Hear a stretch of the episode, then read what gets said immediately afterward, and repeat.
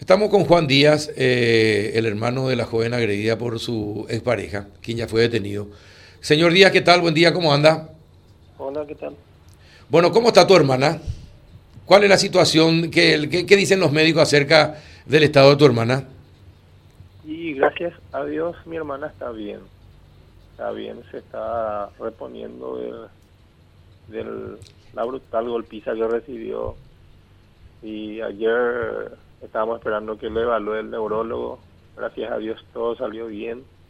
Ella tiene dos fracturas en el cráneo y tiene la mandíbula rota, dos dientes, dos a tres dientes que salieron de su lugar. Ahora la prioridad es eh, lo de su mandíbula. Estamos esperando que le evalúe el doctor para ver si ella entra a cirugía o qué tratamiento sigue. Ujú. Pero esa, estas son las lesiones entonces que son dos fracturas en el cráneo. Sí. Ahora, y, y- y decime una cosa, don Juan, ¿hace cuánto, eh, ¿hace cuánto tiempo mantiene relaciones tu hermana con, con este muchacho?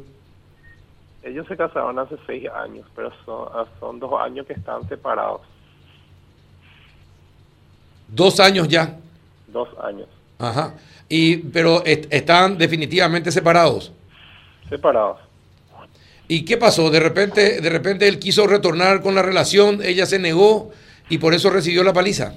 Y la verdad que él siempre hace sus cosas y después se disculpa, ¿verdad? Pero él, eh, como tienen dos hijos, sí, eh, no se le puede negar a verle a sus hijos, ¿verdad? Él se va a verle a sus hijos y como siempre intenta intenta convencerle a mi hermana, ¿verdad? Para volver. Pero ¿cómo volver con una persona tan agresiva? Es imposible. ¿Y, y qué, y qué pasó cuando le encontró? Él- ¿Fue casualidad o él estaba siguiendo a tu hermana? Según lo que mi hermana nos contó, es que él, ella vive en Areguá.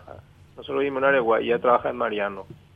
Ella tiene que bajarse en Luque a tomar un bus y a bajarse en donde ella se bajó Ajá. para poder... Ella, ella estaba a 100 metros de su trabajo, ella estaba por llegar a su trabajo. Ella se baja ahí, sus compañeros vienen y se van todos juntos. Ella le estaba esperando a sus compañeros de trabajo ahí. Y él lo estaba siguiendo, desde Luque ya le estaba siguiendo. Ajá. Y bueno, ¿y él, eh, él tenía algún orden de restricción en ese sentido o no? Y, eh, y cuando, cuando eh, se iba a la casa de tu hermana, ¿también se generaban hechos de violencia? No, cuando él venía acá en casa, él venía a ver a sus hijos. No, eso no se podía evitar. La verdad que nosotros si podíamos evitarlo íbamos a hacer, ¿verdad? Porque él es muy agresivo. Pero acá no, no ocurrió nada. Cuando él viene a ver a sus hijos, viene y le ve sin problema. Pero eh, él es muy violento. Ya, ya tuvo episodios de violencia contra mi hermana. Por eso fue la primera denuncia. ¿Y cuándo ella presentó la primera denuncia? Eh, me tengo entendido que fue en enero o en febrero. Ajá. Eh, y él estaba, él estaba, él estaba prófugo a raíz de la denuncia que tu hermana hizo. No. Eh, él andaba libremente porque todavía no salía la, el orden de captura. Eh, según según nos explicaban a nosotros, que tenía que haber como mínimo tres denuncias para que pueda impartir la orden de captura por cualquier delito que cometió. Es decir, que te pueden matar dos veces eh, y después recién se, se hace. Qué, qué ridícula. Hay normas, Juanito, que son No, es ridículas. que son incorrectas interpretaciones nomás, Carlos. No, no. Y así ante tamaña de supuestamente evidencia no se puede.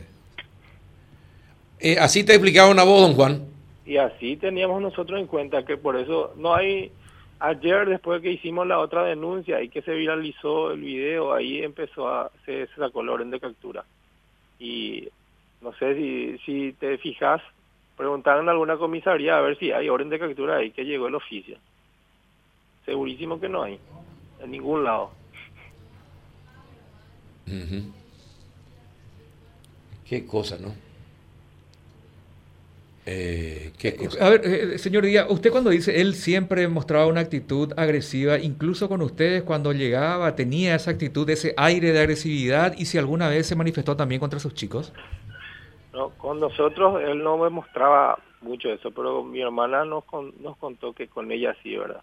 Con ella muchas veces eh, actuó de esa forma. Ella ya tenía, la, la denuncia que hizo es porque ella recibió maltrato de él. Ella, él le rompió una vez, le llevó a romper el tabique.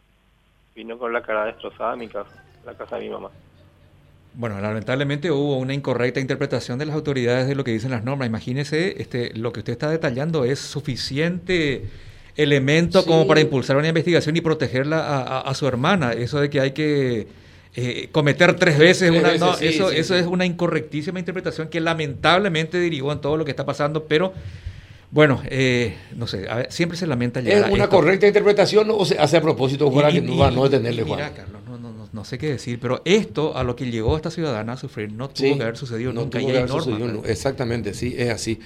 Bueno, Juan, esperemos que tu hermana se recupere plenamente, eh, que vuelva a su vida normal y que este señor reciba el castigo eh, por todo lo que hizo. Y la verdad lo que yo pido es que nos ayuden nos ayuden mucho porque necesitamos que haya presión ciudadana, presión de la prensa, porque él tiene que comparecer, tengo entendido, hoy en el juzgado de Luque, tiene que comparecer y lo que no queremos es que el juez le dé prisión domiciliaria porque ustedes saben que todo eso puede pasar. Acá se ningunea todo nomás también. Sí, sí, puede pasar, pero creo que en este caso no va a pasar. Después de las imágenes y el repudio general que causó ver esas imágenes que duelen realmente no creo que haya un juez que se anime a, darle prisión domiciliaria. Ojalá y Dios quiera que sea así porque necesitamos saber que él está pagando por lo que hizo para que la familia esté tranquila, para que sus hijos estén a salvo de él, porque sinceramente si él sale otra vez a las calles, mi hermana no va a contar más.